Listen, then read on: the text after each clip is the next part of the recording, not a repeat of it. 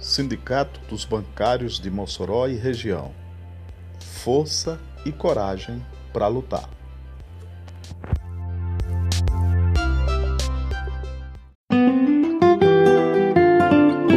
Começa agora o programa Bem Viver, uma prosa sobre saúde, bem-estar, comida e agroecologia. Produção Rádio Brasil de Fato.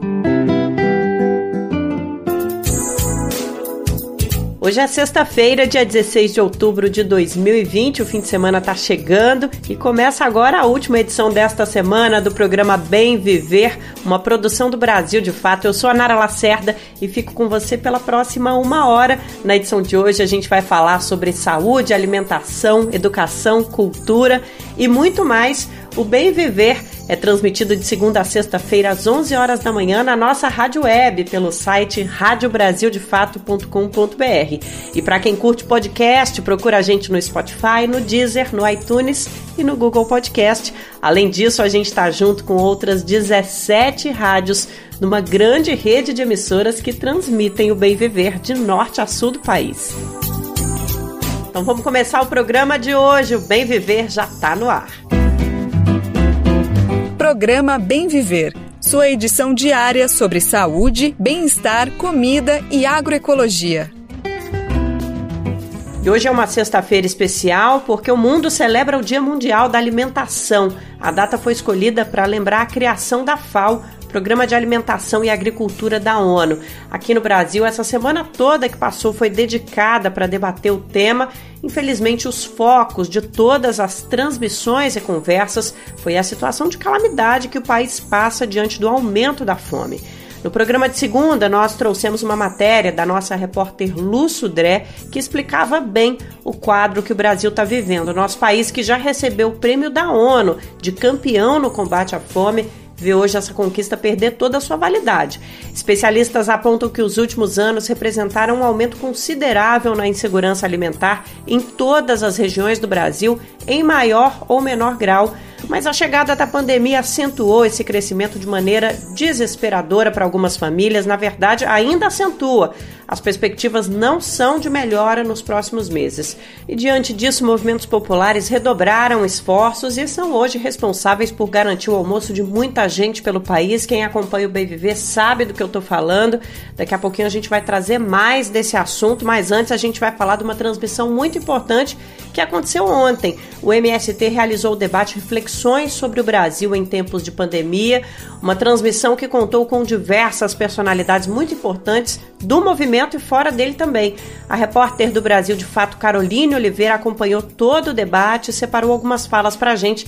Vamos primeiro ouvir a participação da Bela Gil. Quando eu consumo um alimento orgânico, um alimento agroecológico, um alimento local, eu, obviamente, estou pensando na minha saúde, mas, para além disso, eu estou pensando nessa hum, saúde mais global. Acho que o consumidor, quando ele entende, ele tem esse conhecimento, essa informação de que a comida orgânica, agroecológica é melhor para tudo e para todos, ele deve consumir. A comida tem que fazer bem para o nosso corpo, mas eu acredito que a comida saudável ela também precisa respeitar a terra, respeitar o meio ambiente, respeitar o solo, os biomas e precisa também valorizar o trabalho dos agricultores. Eu sou muito admiradora do MST por trazer a agroecologia para o campo, entender que não basta só ter terra, a gente tem que entender como trabalhar nessa terra, porque não dá mais para a gente viver num país que se gaba de que tem um setor, né, que leva o Brasil nas costas, que tem um impacto muito grande no PIB, é como se a gente, né,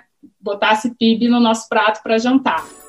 A atriz Letícia Sabatella também esteve na transmissão. A Carol separou um trecho da participação dela para a gente. Vamos conferir a forma como a gente tem o no, nosso território é a maneira como nós vamos ter a nossa cultura. Uma maneira de você tratar o meio ambiente que torne ele sem diversidade, né, multiplicidade de cores, de formas, de sons, de falas, de cantos, de bichos, de se você destrói tudo isso, você transforma radicalmente a forma da nossa sociedade se expressar, dela ser. Quando a gente fortalece a agricultura familiar, a gente trabalha com uma descentralização de poder e para mim isso é uma solução. Você empodera o pequeno o agricultor, você não precisa de assistencialismo, você não precisa de mais nada a partir disso, cada cidadão possa ser responsável, né, pelo seu sustento. E a maneira como a gente se impõe sobre o meio ambiente quando a gente não fortalece o que a gente tem, o, o solo, o cerrado e a Amazônia com aquilo que eles têm de mais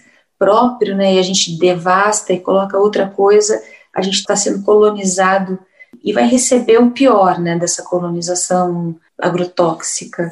Muito obrigada por ter selecionado os trechos para gente, Carol. Quem se interessou, quiser ver a transmissão inteira, é só ir no site mst.org.br. Você também pode conferir no nosso site brasildefato.com.br a reportagem sobre o assunto. Nós vamos continuar falando das ações dessa semana dedicada ao combate à fome. Temos alguns números para apresentar para vocês. Lembra que a gente comentou sobre a ação Gente é para Brilhar, não para morrer de fome? É uma campanha que reuniu diversos projetos e movimentos sociais para realizarem juntos uma super distribuição de refeições. Neste final de semana será realizado marmitaço em diversas cidades do Brasil. São oito estados envolvidos. 22 mil marmitas serão distribuídas, toneladas de alimento é muita coisa, quase nem dá para acreditar nos números. Quem quiser saber mais, Acesse o site genteprabrilhar.org. Anotado, né? Bom, hoje o programa ainda vai falar sobre alimentação, abordando os desafios que precisam ser encarados imediatamente, sempre trazendo os caminhos para combater a situação vergonhosa que o nosso país atravessa de ver a fome aumentando dia após dia. Vamos reforçar um recado bem importante agora no programa. Você está sabendo da campanha nacional de multivacinação, né? Já falamos algumas vezes aqui no Bem Viver da importância dessa ação este ano o índice de vacinação está abaixo da média dos últimos anos aqui no Brasil. Inclusive, algumas imunizações não chegaram na meta mínima. É o caso da poliomielite e do sarampo. Neste sábado, dia 17, acontece o dia D, quando todos os postos de saúde do Brasil vão se mobilizar para receber a população. A repórter Caroline Oliveira preparou um material que a gente vai ouvir agora. Crianças e adolescentes podem participar neste sábado, dia 17, da mobilização nacional de multivacinação chamada como Dia D. A iniciativa faz parte de campanha que pretende atualizar a situação vacinal de menores de 15 anos, além de conscientizar a população sobre a importância da imunização contra sarampo, febre amarela, rubéola, cachumba, hepatites A e B e poliomielite. O dia D vai movimentar cerca de 40 mil postos de saúde pelo país. De acordo com o Ministério da Saúde, serão disponibilizadas todos os tipos de imunização no calendário nacional de vacinação, sendo possível receber mais de uma dose no dia. Ao todo, o Programa Nacional de Imunizações oferece cerca de 18 vacinas para crianças e adolescentes. Somente contra a poliomielite, uma das doenças mais preocupantes, cerca de 11 milhões de crianças de 1 ano a menores de 5 devem receber a vacina oral poliomielite, com a condição de que tenham recebido as três doses da vacina inativada poliomielite. Felizmente, o Brasil não detecta casos da doença que causa paralisia infantil desde 1990, graças ao Programa Nacional de Imunizações. A campanha nacional de multivacinação vai até 30 de outubro. A ação adentra um contexto de movimentação mundial anti-vacina que tem aumentado o número de pessoas não imunizadas nos últimos anos. Consequentemente, doenças que já estavam eliminadas no Brasil voltam a registrar casos, como o sarampo. O Sistema Nacional de Imunização do Brasil registra uma queda média de 48% de vacinas, como tríplice viral e poliomielite nos últimos cinco anos. A Organização Mundial da Saúde também tem alertado sobre os perigos da redução da imunização da população. De São Paulo, da Rádio Brasil de Fato, Caroline Oliveira. Amanhã é dia, então, é importante você conferir a caderneta de vacinação dos seus filhos, ver o que está faltando, colocar a máscara, passar álcool gel na mão e partir para o postinho. Covid-19. Fique em casa. Saiba como se prevenir. Orientações para permanecer fisicamente em atividade durante o período de quarentena. Ficar em quarentena pode causar estresse adicional e desafiar nossa saúde mental. A atividade física pode te ajudar a se manter em calma e a continuar protegendo sua saúde durante esse período. Se você não tem o costume de se exercitar, inicie com um programa leve e progrida de maneira gradual, respeitando suas limitações. Além disso, mantenha uma alimentação equilibrada. Prefira alimentos in natura aos ultraprocessados, que são salgadinhos, refrigerantes e biscoitos. E durma bem. Nada como uma bela noite de sono para fortalecer nossa saúde. Uma campanha da Rede Brasil Atual, TVT, Brasil de Fato e Rádio Brasil Atual. Imprensa contra o vírus. Agora é hora de atualizar a situação da Covid-19 no Brasil e no mundo no quadro direto da redação. Quem vai falar conosco é a repórter Lu Sudré. Tudo bem, Lu? Olá, Nara. Tudo certo por aqui? Espero que por aí também. Bom, em coletiva de imprensa nesta quinta-feira, o Ministério da Saúde informou que houve queda de 8% nos registros de mortes em decorrência do coronavírus na semana que se encerrou no dia 10 de outubro. Mas ainda assim, o país está entre as quatro nações que mais registraram casos fatais no período, com mais de 4 mil mortes. Índia, Estados Unidos e México ocupam as três primeiras posições nesta ordem. Ontem, o número de mortes pela Covid-19 no Brasil ultrapassou os 152 mil casos. Segundo dados divulgados pelo CONAS, o Conselho Nacional de Secretários de Saúde, desde quarta-feira foram registrados 713 óbitos. O número oficial de pessoas que já foram contaminadas pelo vírus no Brasil é maior que 5 milhões 169 mil. Somente nas 24 horas desde a terça-feira foram confirmados mais de 28 mil novos pacientes. Os estados que têm os números mais expressivos de infectados são são Paulo, com mais de um milhão de contaminações, Bahia e Minas Gerais, com mais de 300 mil contaminações cada um. Entre os que mais registram óbitos estão São Paulo, Rio de Janeiro e Ceará. Trazendo um panorama geral aqui do nosso país, Nara, os casos de infecção são superiores a 100 mil em pelo menos 19 unidades da federação. Apenas Acre e Amapá têm menos de 50 mil contaminados. Lembrando que os números estão subnotificados devido à ausência de testagem em massa. Na lista dos que mais disponibilizam testes a cada 1 milhão de habitantes, o Brasil está em 94º lugar. E hoje eu trago ainda uma boa notícia na área daquelas que a gente gosta de ouvir. A cidade de Niterói, na região metropolitana do Rio de Janeiro, recebeu um reconhecimento da Organização das Nações Unidas pela atuação no combate ao novo coronavírus. O município foi considerado uma das quatro cidades mais inteligentes da América Latina pela resposta rápida à pandemia. A honraria foi entregue em cerimônia online para o prefeito Rodrigo Neves, do PDT, na última quarta-feira. Segundo os organizadores, o prêmio tem o objetivo de destacar a liderança e o empenho que as autoridades públicas em diferentes regiões da América Latina assumiram durante a pandemia. Além de Niterói, o único município brasileiro premiado, as cidades de Montevidéu, no Uruguai, Bogotá, na Colômbia e Cuenca, no Equador, também foram homenageadas. Eu vou ficando por aqui, Nara. Um ótimo fim de semana para você e para todos os nossos ouvintes. Lu Sudré, direto da redação. Lu, muito obrigada pelas informações. Ainda seguindo nos assuntos relacionados à pandemia, vamos falar mais sobre a vacina. A gente sempre fala aqui que é o assunto mais esperado pelos nossos ouvintes, pelo Brasil inteiro, pelo mundo, né? De fato, é um tema que está em todos os jornais, tem atualização todo dia. Para o programa de hoje, a gente separou uma entrevista que vai fazer um apanhado da situação atual para discutir o andamento de todas as vacinas que estão sendo testadas. Para isso, o repórter do Central do Brasil, Jonatas Campos, foi conversar com o médico infectologista Júlio Croda. Vamos ouvir.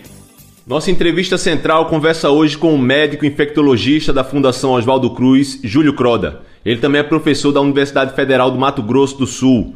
Doutor, agradecemos sua participação nessa entrevista central. Para mim é um prazer estar aqui com o pessoal da Central.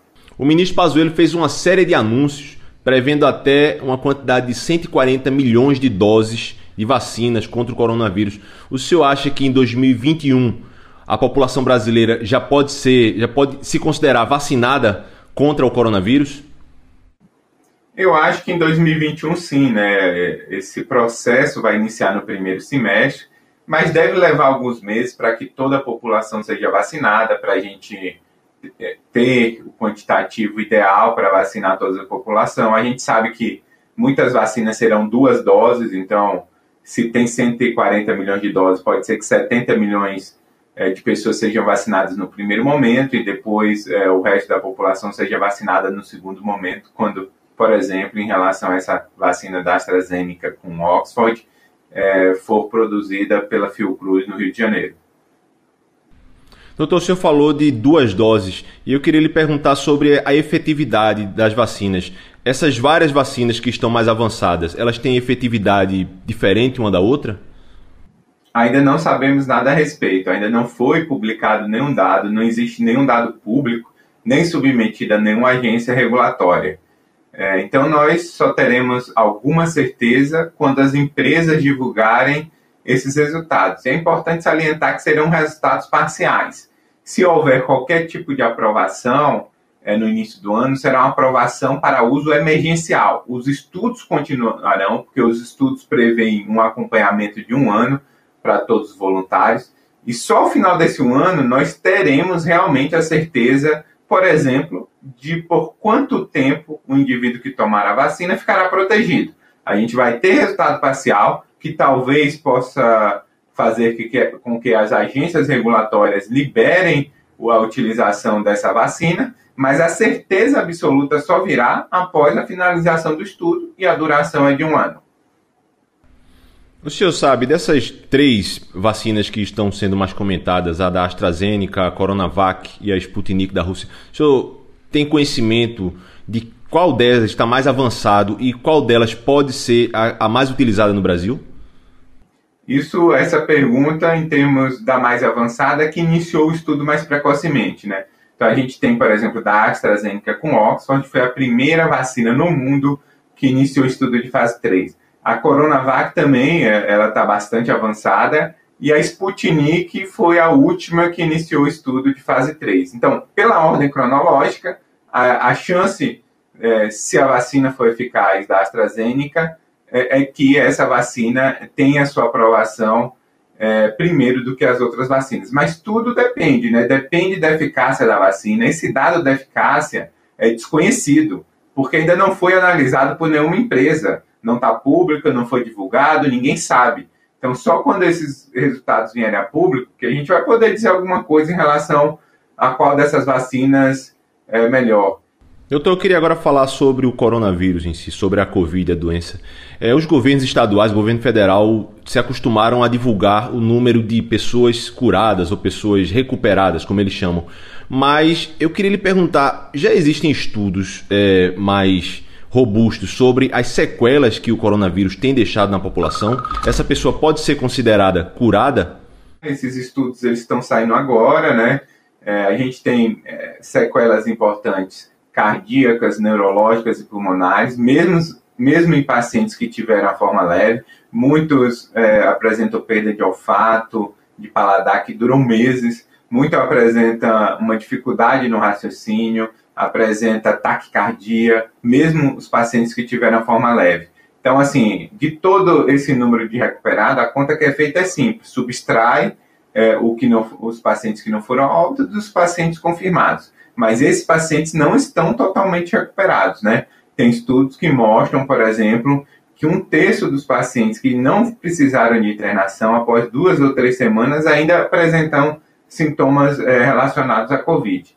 Então, é uma doença nova que a gente desconhece e que apresenta o que a gente chama de síndrome pós-Covid, que você tem ainda alguns estudos iniciais sendo publicados e não tem nenhum consenso em relação a qual deveria ser o tratamento. Realmente é muita informação, muita coisa. Mesmo a gente falando todos os dias sobre esse assunto aqui no Bem Viver, tem muita coisa sempre para atualizar.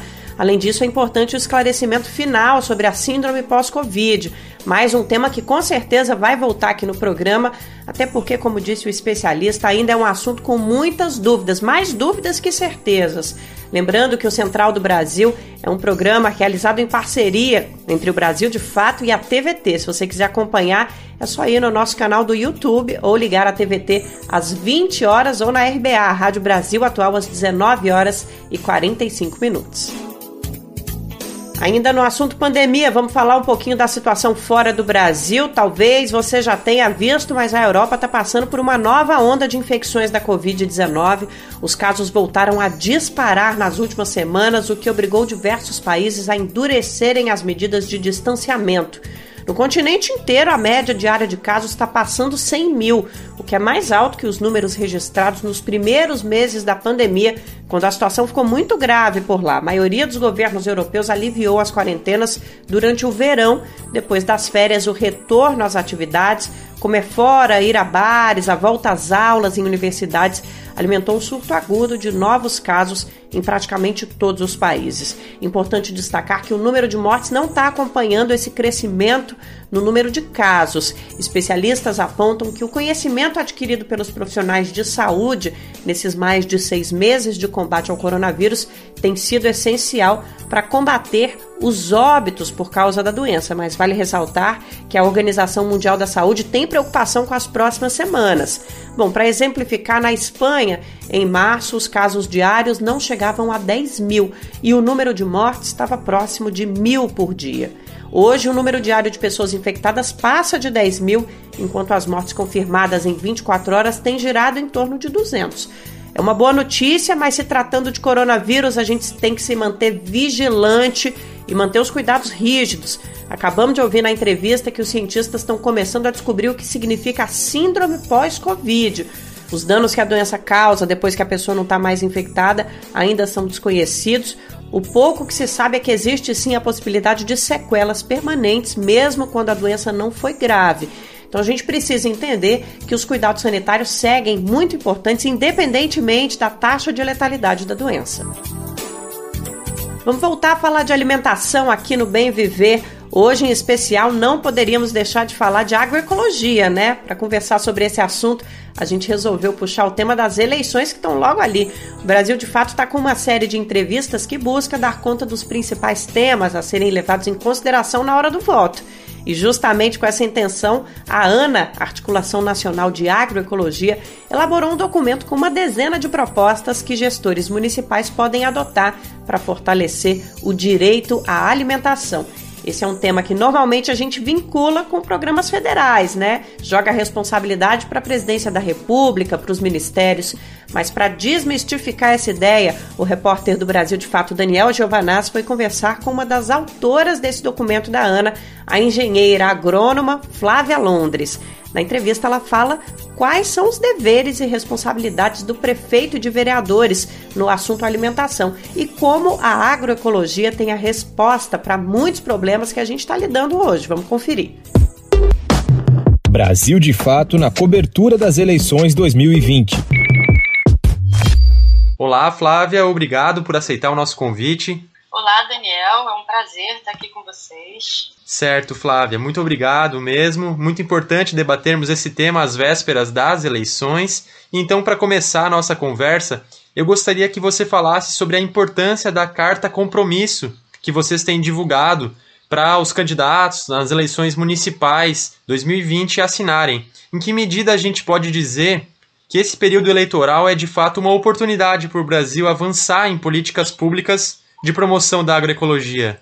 Claro, Daniel, esse momento ele é estratégico e fundamental para a gente fazer o debate sobre justamente as políticas municipais.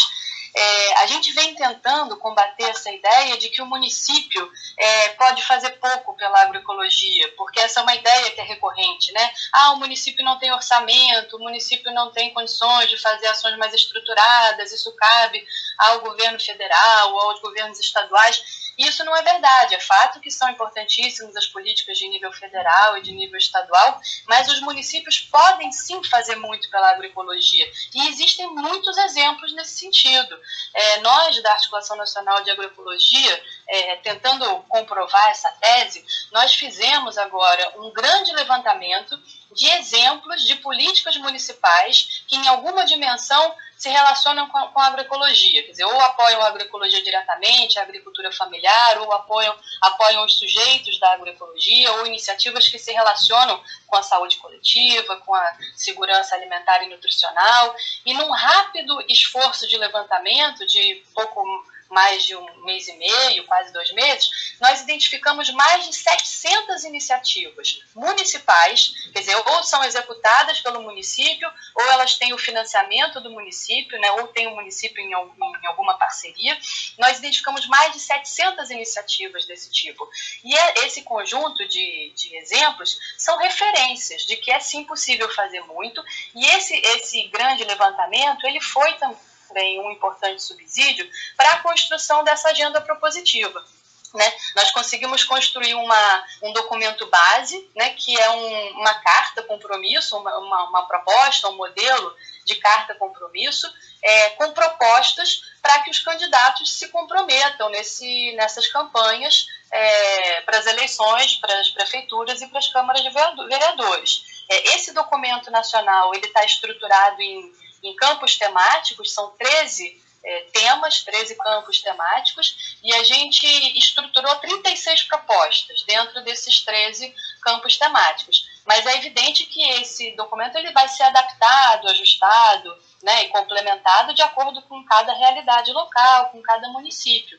Mas, assim, ele é um, muito uma referência de que muito pode ser feito, que os candidatos podem se comprometer e que é importante as organizações da sociedade civil, os grupos, os coletivos e os cidadãos, eleitores de um modo geral, se engajarem nesse debate e cobrarem esse compromisso dos seus candidatos. Flávia, é, eu li o documento, achei muito interessante, né? São 36 propostas para apoio à agricultura familiar, agroecologia, para promoção da segurança alimentar. E aí, falando de maneira é, mais geral para o nosso público que às vezes não é iniciado nesse tema, como é que esses três aspectos se articulam? Agricultura familiar, agroecologia e a segurança alimentar. É, de maneira geral, para deixar claro, é possível produzir em grande escala sem agrotóxico? Faz sentido associar agroecologia e combate à fome? Como é que vocês têm enxergado esse tema e essa disputa de narrativa em torno dos modelos de produção no campo? Sim, Daniel, esses três é, temas, né, como você menciona, eles na verdade não se separam, eles estão intimamente conectados. Né?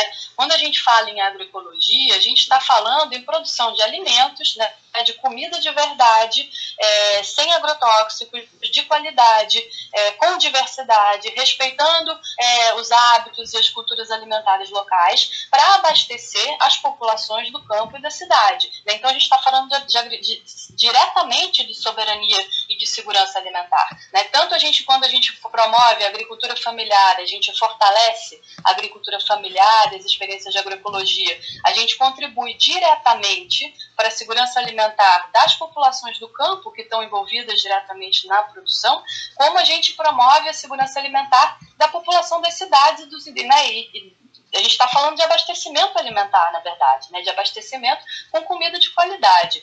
E essa questão da escala que você se refere é uma questão é, muito importante, né, que é um debate que a gente faz historicamente. Existe muito esse mito sobre é, ah, a agroecologia não é uma coisa para pequena escala, é só para um nível muito local, a gente não vai alimentar o mundo com, com agricultura familiar e com agroecologia.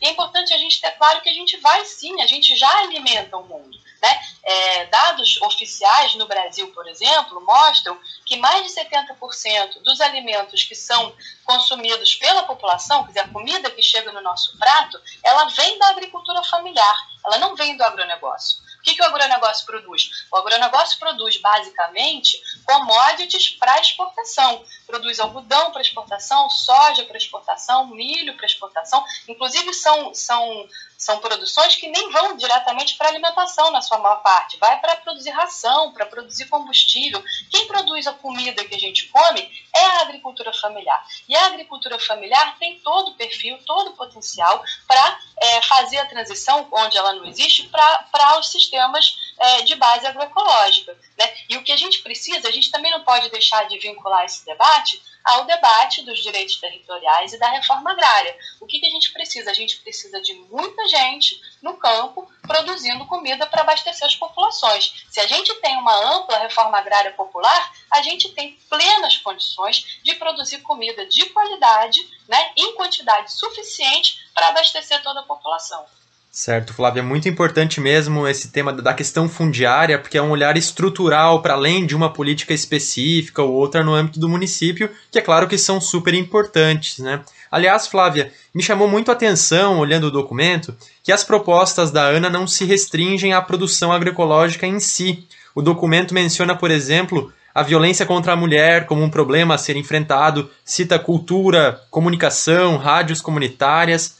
Como é que esses temas se relacionam entre si e por que é que falar de agroecologia não é só falar de comida ou de terra? Quando a gente fala de agroecologia, a gente está, é, é, no, no, fundo, estruturalmente, falando do modelo de desenvolvimento, modelo de sociedade, de organização da sociedade. Né?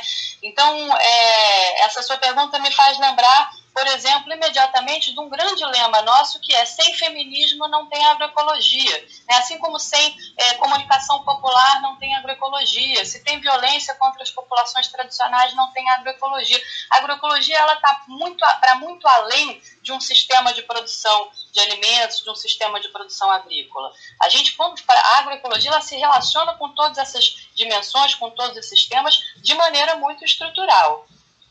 Uhum, certo. Flávia, dessas 36 propostas, eu gostaria de saber é, se tem alguma, uma ou duas ou três, que você destacaria como mais urgentes ou importantes a curto prazo no âmbito municipal, seja para rever ou enfrentar retrocessos ou redirecionamentos que são para ontem, digamos assim. Ah, ou seja, aquela medida que parece simples, mas que se fosse implementada já daria uma diferença enorme. Tem alguma das 36 propostas que você poderia é, destacar nesse sentido da urgência, da necessidade a curto prazo? Sim. É, a gente não pode esquecer que a gente é, vive esse processo eleitoral num momento de pandemia, né, num momento muito dramático, né, de crise planetária, é, e que se reflete diretamente sobre a questão da segurança alimentar, é a fome. Né? Nada pode ser mais urgente do que combater a fome, a miséria né, e a pobreza extrema. É, então, as medidas que se relacionam diretamente com a produção de alimentos e com o abastecimento alimentar, elas são as mais, é, digamos que urgentes, emergenciais e estruturais nesse momento, né, que a gente tem que, é, tem que atacar imediatamente. É, existem alguns exemplos, por exemplo, o Programa Nacional de Alimentação Escolar, o PENAI. Ele é um programa federal é, ele tem recursos federais, mas ele é executado pelos municípios. Por isso, ele é uma pauta estratégica para o debate é, nos municípios. É, e os municípios acabam também tendo que aportar recursos próprios para complementar o recurso federal para o programa, porque ele, o recurso federal, ele via de regra, é insuficiente. É, o Programa Nacional de Alimentação Escolar é uma política estratégica de combate à fome de, e à desnutrição, que garante a alimentação de escolares, né, que na idade de desenvolvimento, é, e fundamental. Em muitos casos, a gente sabe disso, que a alimentação escolar é a principal fonte de alimentação é, dos estudantes. Então, assim, é, garantir o bom funcionamento do programa, garantir que o fornecimento da alimentação continue a acontecer mesmo durante a pandemia e no período de suspensão das aulas, isso é muito prioritário, é muito estratégico. E garantir também que o programa continue cumprindo a obrigatoriedade, que essa é uma obrigatoriedade prevista em lei, que é de destinar pelo menos 30% dos recursos para a compra direta de produtos da agricultura familiar, dando preferência para os produtos produzidos localmente. Né? Então, essa é uma política de, de, de dupla face. De um lado, ela é, promove a segurança alimentar e a boa alimentação dos estudantes, do outro, ela promove a agricultura familiar e estimula a transição para a agroecologia com a garantia do mercado institucional. Então, esse é um exemplo de política emergencial, estratégica e da maior importância. Existem outros programas de geração de, de demanda pela agricultura familiar é, e abastecimento alimentar que, é, que a gente pode citar como exemplos também. Por exemplo, o Programa de Aquisição de Alimentos. É um programa federal que também é executado por estados e municípios e existem muitas experiências é, de, de criação de PAs municipais. Como é que funciona o PA? O governo compra a alimentação dos, agricultores familiares e distribui esses alimentos ou, ou, ou fornece esses alimentos para projetos ou ações sociais é, no atendimento a populações em situação de vulnerabilidade. Esses são exemplos, eu não vou dizer que eles são os únicos de forma alguma, mas são exemplos importantes de ações é, que são passíveis de serem implementadas com pouco, né, pouco investimento é, que, e que tem uma importância fundamental nesse momento. E a gente entende que esse é um momento muito importante para fazer esse debate e um momento muito estratégico para a gente dar essa contribuição. Porque é um momento, como você mencionou, em que as políticas federais estão sendo violentamente desmontadas, né? estão sendo é, rapidamente desconstruídas. Há um processo acelerado é, de destruição é, das políticas é, e, da, e, do, e, dos instrumentos de garantia dos direitos é, das, das, populações no nível federal. É um momento em que a gente não tem mais diálogo com o Estado, né? Noto, inclusive os espaços institucionais é, de participação e diálogo democrático entre Estado e sociedade civil no plano federal eles foram desmontados, né? Os conselhos, o CONSEA, que é o Conselho Nacional de Segurança Alimentar e Nutricional, foi, foi extinto. A SENAPO, que era a Comissão Nacional de Agroecologia e Produção Orgânica foi extinta, né? então assim, é um momento que a gente não tem diálogo com o governo federal, então mais do, do que nunca é hora da gente investir no debate político e na, na disputa política no plano local, com essa consciência de que o município também pode fazer muito. Certo. É, Flávia, muito obrigado pela conversa, parabéns pela iniciativa e eu desejo toda a sorte a vocês para que consigam de fato tirar essas propostas do papel e cada vez mais torná-las realidade nas políticas públicas nos municípios. Eu que agradeço, muito obrigado. É um prazer estar aqui falando para vocês. É, a você que nos escuta, eu sou Daniel Giovanaz e acabo de conversar com a Flávia Londres, engenheira agrônoma e integrante da Secretaria Executiva da ANA, que é a Articulação Nacional de Agroecologia. Muito obrigado e até a próxima. Esclarecedoras as falas da Flávia. Quem ficou com curiosidade e quiser saber mais da proposta, pode acessar o site da articulação. O endereço é super fácil, agroecologia.org.br. Lá você encontra o link do documento logo na capa do site. Lembrando que essa entrevista faz parte da série que o Brasil de Fato está realizando sobre as eleições deste ano se você quiser conferir todo o material, inclusive baixar de graça, acesse radiobrasildefato.com.br. Você está ouvindo o programa Bem Viver, uma prosa sobre saúde, bem-estar, comida e agroecologia. No programa de ontem, a gente comentou que a repórter Lúcio Dré investiu bastante tempo para destrinchar a situação do ensino no Brasil, uma das áreas mais afetadas pela pandemia, sem dúvida. Ontem, Dia dos Professores, ela trouxe para nós uma reportagem mostrando como a retomada das aulas presenciais está ignorando a situação da pandemia em diversas regiões do país. A Lu descobriu que dos 10 estados com mais mortes por Covid, 7 estão retomando as aulas presenciais neste mês. Número muito preocupante, por outro lado, a gente sabe que as aulas remotas estão longe de ser a solução. Na matéria de hoje, a Lu foi buscar entender quais são os desafios do ensino à distância. Vamos conferir agora.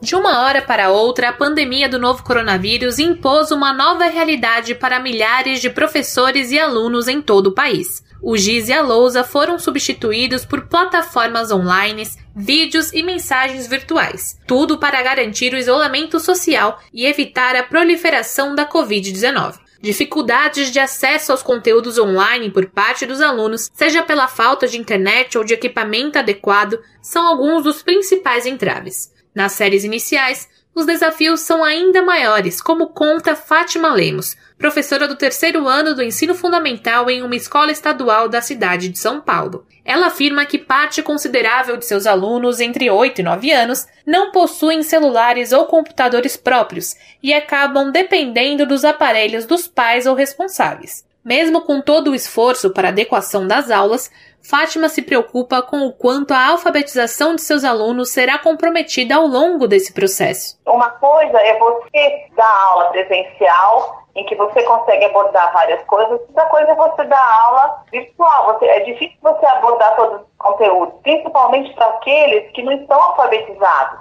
É, é complicado você alfabetizar pelo WhatsApp. é difícil.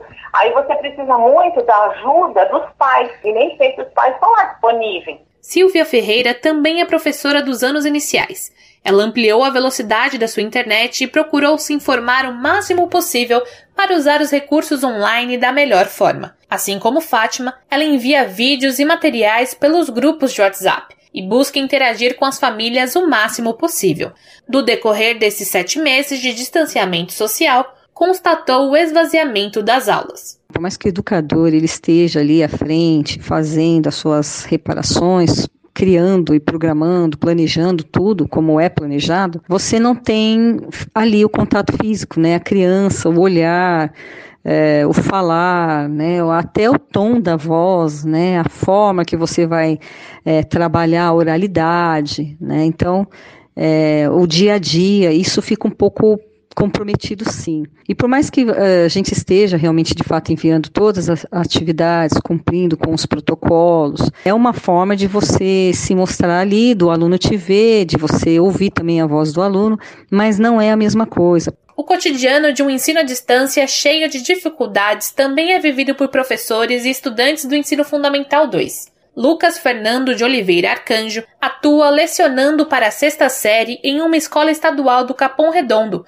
bairro da Zona Leste de São Paulo. Professor das matérias de História e Geografia, Lucas critica o fato dos profissionais arcarem com todos os custos do ensino remoto sozinhos. O computador que usa para gravar e preparar aulas, por exemplo, tem apresentado problemas com frequência. Mesmo diante das dificuldades enfrentadas diariamente no ensino remoto, os profissionais entrevistados pelo Brasil de Fato demonstram preocupação com a volta às aulas presenciais. Um levantamento realizado pelo Instituto de Arquitetos do Brasil e o DIEESE, a pedido do Sindicato dos Professores de São Paulo, reforça que há motivos para isso. O estudo apontou que a atual infraestrutura das escolas estaduais não permite o uso de protocolos de segurança mínima para que se reduza o risco de contágio da Covid-19.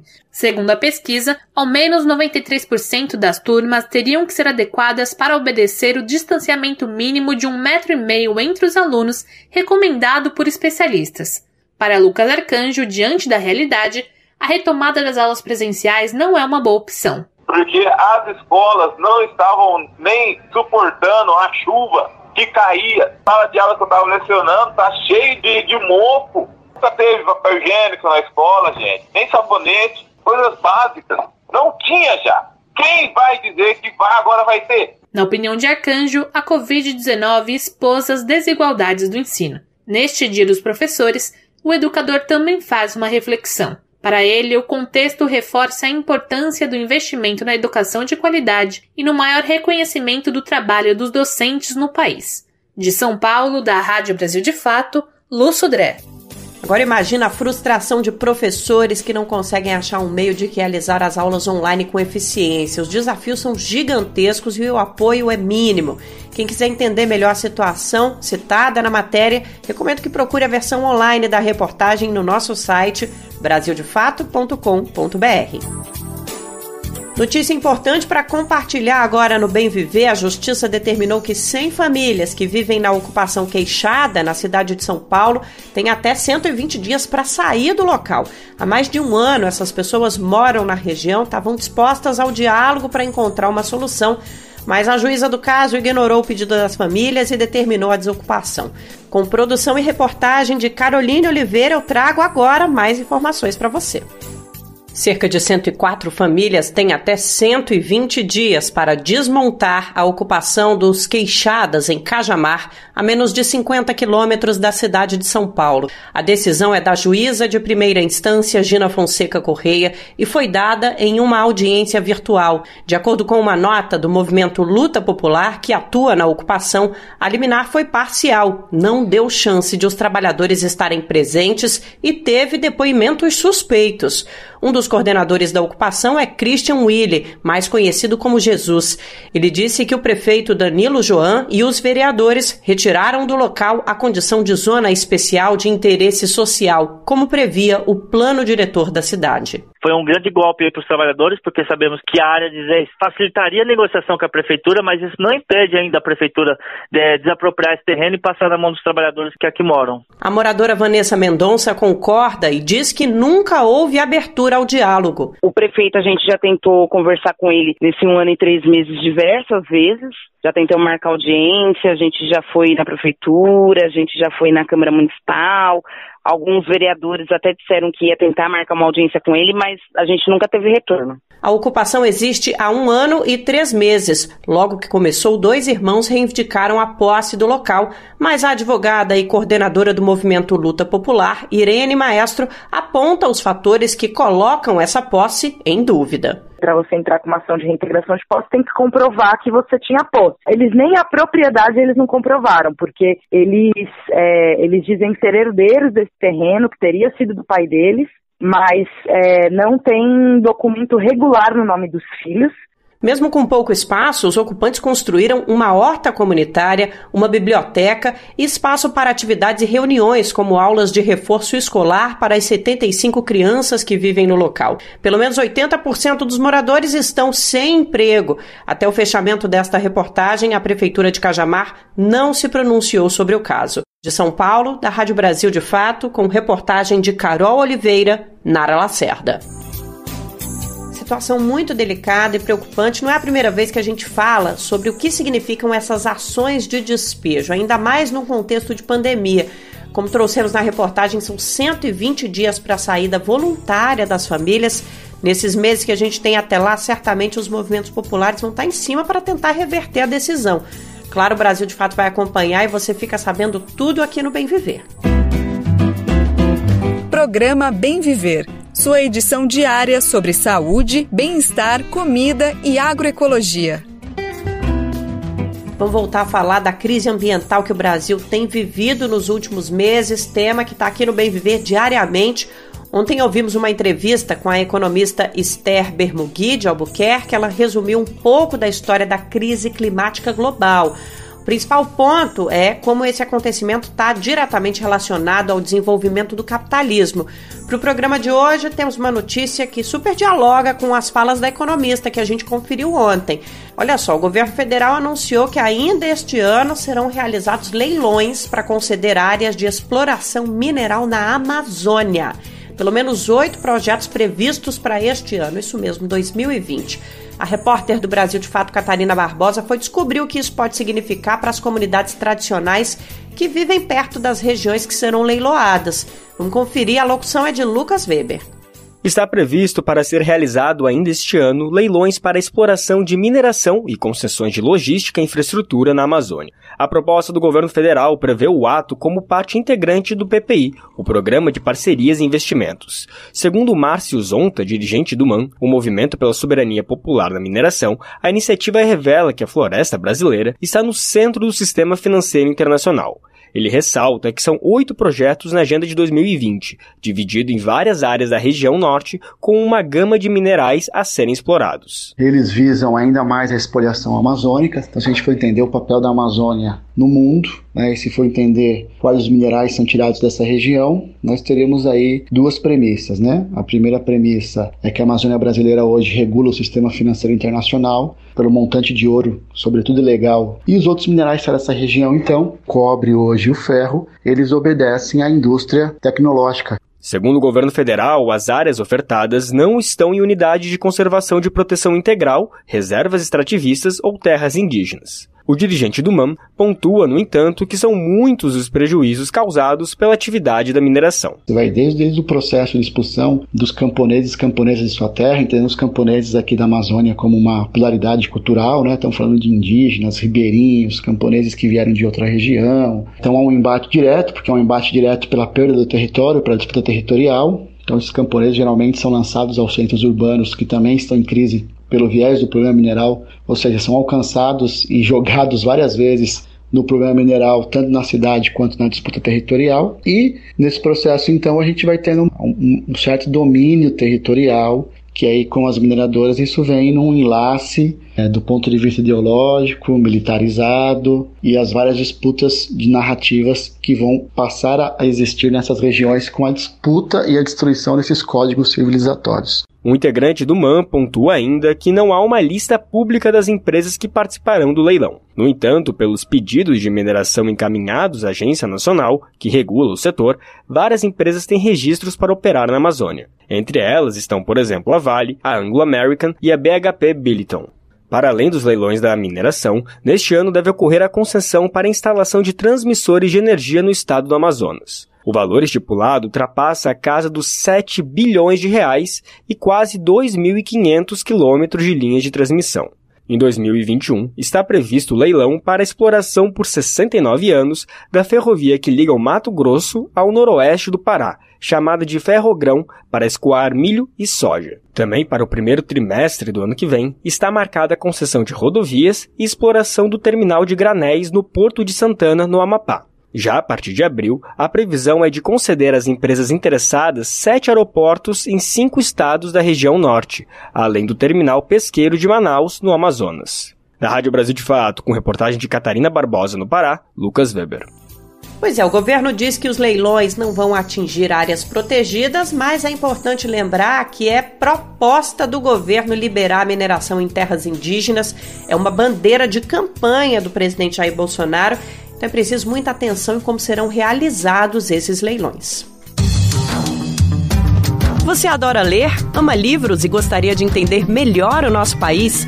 Imagine receber todo mês um kit com um livro e um dossiê que te ajuda a entender a nossa sociedade hoje, por um preço baixinho e com frete grátis para todo o Brasil. Este é o Clube do Livro da Expressão Popular. Para saber mais, acesse o site expressãopopular.com.br e escolha seu plano. Assine agora. Expressão Popular 20 anos na Batalha das Ideias.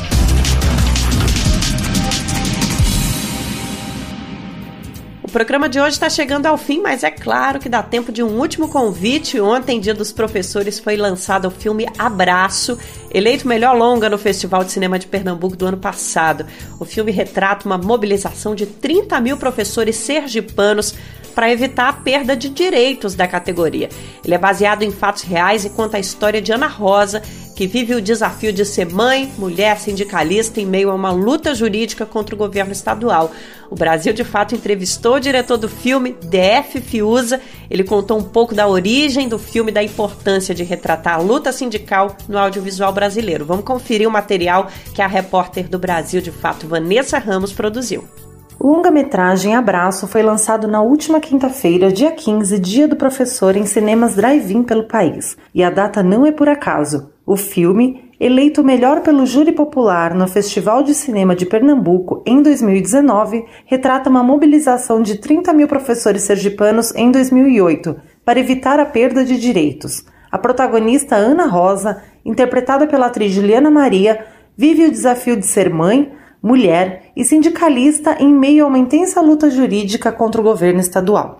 Baseado em uma história real, o longa dirigido por DF Fiuza utilizou 600 figurantes, 78 atores sergipanos e dois atores de outros estados. Abraço também venceu os prêmios de melhor atriz e melhor trilha sonora original no Festival Pernambucano. A partir do dia 29, o filme também será disponibilizado nas plataformas digitais Apple TV, Google Play, Now, Look, Vivo Play e YouTube Filmes. O Brasil de Fato conversou com um diretor que disse estar interessado nas críticas da esquerda sobre a obra. Isso porque, segundo Fiuza, a crítica especializada reagiu de forma negativa quando o filme foi exibido no Festival Pernambucano. O cineasta explica que o plano original era produzir um documentário sobre o sindicato. No entanto, ele comenta que, ao receber o convite dos professores, avaliou que o momento político do Brasil pedia uma ficção que pudesse fortalecer o sentimento de luta sindical. Então a gente tinha três fatores: é, o sindicato dos professores que completava 40 anos, a realidade do Brasil, né, num processo de destruição de direitos e retrocessos terríveis, e a questão da militância que estava desmotivada e desmobilizada. Então, ao invés de fazer um documentário sobre a história do sindicato, eu propus ao sindicato que a gente fizesse um filme de ficção e que esse filme, de algum modo, ele dialogasse com a realidade do Brasil hoje, que é a retirada de direito da classe trabalhadora. Na opinião do diretor DF Fiuza, a sociedade brasileira foi educada a gostar das produções hollywoodianas. Por isso, filmes de lutas sociais não têm força no país. Para ele, é interesse das grandes produtoras de cinema legitimar o cinema estadunidense, que não fortalece o espírito crítico. E sobre o que falam esses filmes? Quase sempre é, fala de um herói salvando o mundo, é, ou questões particulares é, de uma personagem, guerras, ninjas cortando a cabeça, enfim. Quem tem dinheiro né, e, e, pode produzir esse tipo de filme não tem nenhum interesse em abordar lutas sociais, porque filmes desse tipo, né, que tratam dessas questões sociais, eles questionam a sociedade injusta e desigual que construímos até aqui. A entrevista na íntegra com DF Fiuza, diretor do filme Abraço, está disponível na versão online desta reportagem no site www.brasildefato.com.br. De São Paulo, da Rádio Brasil de Fato, Vanessa Ramos e Daniel Giovanaz. Reforçando, quem quiser assistir, acesse o nosso site. Na reportagem online tem todos os links. Só procurar por abraço no site brasildefato.com.br que você acha fácil, fácil. E o programa desta sexta-feira, dia 16, vai ficando por aqui. Semana que vem eu tô de volta com mais uma edição do Bem Viver na segunda-feira. Você ouve a gente às 11 horas na Rádio Brasil Atual, frequência 98,9 FM em São Paulo e 93,3 FM na Baixada Santista. Dá para ouvir a gente também no nosso site, radiobrasildefato.com.br, sempre às 11 da manhã também, e por uma grande rede de emissoras que estão transmitindo o programa em diversas regiões do Brasil. Está com a gente a Rádio Timbira, 1290M de São Luís, no Maranhão. Aqui no interior paulista, a Rádio Camponesa, 96,7 FM de Itapeva. E também a Rádio Super, 87,5 FM de Sorocaba. Também estamos com a Rádio Terra Livre, 104,9 FM de Abelardo Luz, em Santa Catarina. Rádio Comunitária Malhada do Jatobá, 87,9 FM em São João do Piauí, no Piauí. Rádio Terra Livre 94,5 FM de Ulha Negra, no Rio Grande do Sul. Rádio Interativa de Senador Alexandre Costa, município do Maranhão.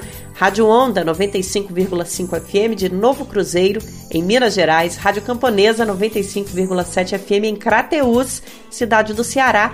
Rádio Cultural 87,9 FM de Lago da Pedra, no Maranhão. Rádio Terra HD 95,3 FM de Terra Rica, no Paraná. A Rádio PIF de Brasília, no Distrito Federal, que está no site radiopif.webradiosite.com. Rádio Cidade 87 FM de João Pessoa, na Paraíba. Rádio Palermo, que está na página radiopalermo.com.br. Rádio Comunitária Cantareira, 87,5 FM de São Paulo. E a Rádio Folha 390, que você ouve no site folha390.com.br.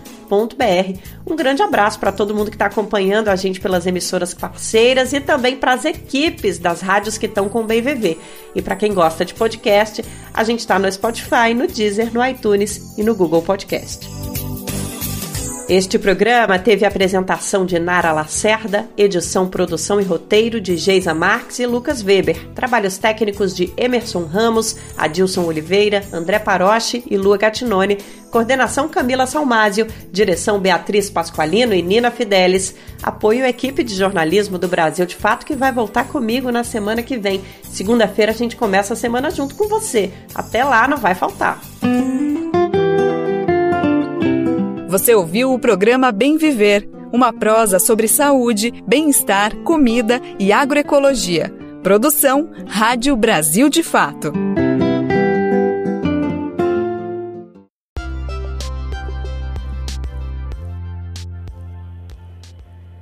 Sindicato dos Bancários de Mossoró e Região. Força e coragem para lutar.